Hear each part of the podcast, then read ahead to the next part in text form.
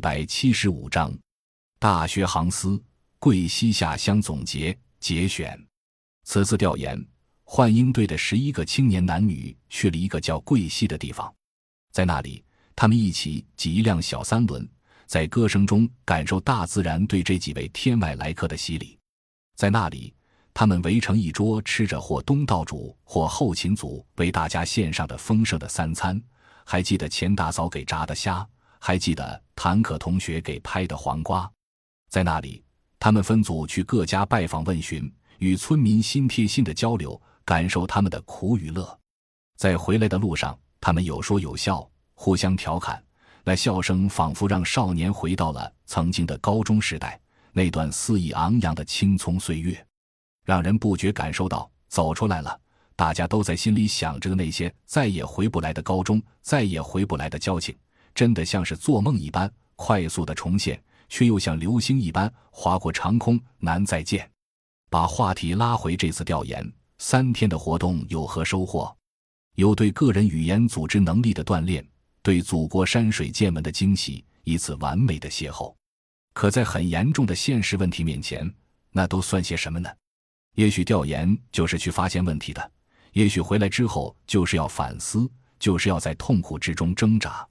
本次活动让自己真正找到了志同道合的朋友，久违的感觉呀，这是很值得庆祝的。Nice to meet all of you, my boys and girls。带队，第一次的经历开了自己走向校外的社团实践活动之先河。由于参加活动的积极性，加上对社团想要引导大家思考的问题又比较对口味的思考成果。社团的学长并没有指导老师的社团，学长就是指导老师，就开始想着影响我、发展我。我也开始跟随他们学习、开会、聚餐、团建。渐渐的，我被当时社团带头大哥的思想状态影响着。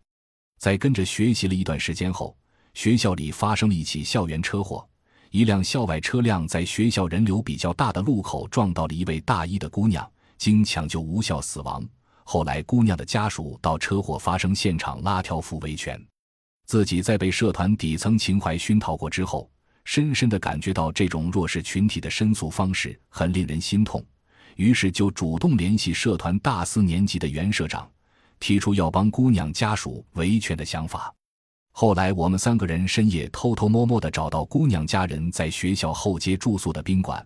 拿相机拍了一些他们的视角里此次车祸之后学校对姑娘救助过程的真实故事，然后我们还策划将视频配上字幕发布到网上，将事情从另一个视角展示出来，为死者家属发声。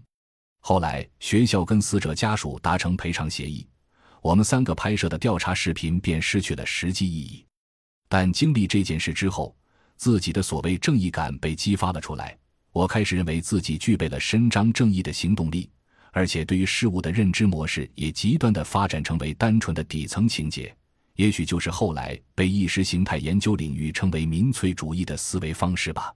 不知不觉就到了大一结束的那个暑假，社团一年一度的长期下乡活动要在这个暑假开展，而我到那个阶段的时候。已经从参加三农协会之前独立思想的无党派人士，变身为贴着三农协会标签的社团分子。可以说，我的思维模式已经慢慢被社团经历改变了。从第一次走出校门到第二次带队下乡，自己慢慢有了愤青的样子。这样的转变并不是全拜三农协会所赐，还有大学环境本身引发的思考，有恰同学少年影片的影响。以及社会环境的因素，协会的经历使我在大一酝酿了一整年的思想转变开始化为实际言行。它是催化剂，加快了自己这种世界观产生发展的速度，却并没有改变这种化学反应的本质。随着这种变化程度的加深，我也已经开始在反思中走向迷茫，开始在批判与否之中挣扎，开始在理想和现实二元对立之间徘徊。但整体状态还是保留着对于协会的归属感。春晚，在挣扎与归属感并存的时光中，自己跟随社团的学长又走过了一个学期的社团生涯。那个学期，我们社团的舍友会经常去学校附近的建筑工地给建筑工人放电影、发报纸、做访谈，也会向他们分发一些从学校学生那里募捐来的军训服。当然，最令人难忘的是在元旦前夕给工友们组织的一场联欢晚会。在大二上学期期末备考的一次自习走神之际，因为脑海里浮现着下乡搞文艺、工地办晚会的种种场景，内心萌生了年底回家组织一场乡村春晚的念头。最终，这样的想法一步步得到实现。后经过一个月的组织沟通，在放寒假回家之前，已经组建了一个由在全国各地读大学的小学同学组成的春晚筹备组。我们在筹备组里分工。讨论，回到家后开会，收集节目，拉赞助。因为晚会筹备工作的各种不顺利，还忍痛放弃了和方野一起去观看《感动中国》年度人物颁奖现场录制的机会。最终，晚会在步履维艰的进程中完成，其效果差强人意。感谢您的收听，本集已经播讲完毕。喜欢请订阅专辑，关注主播主页，更多精彩内容等着你。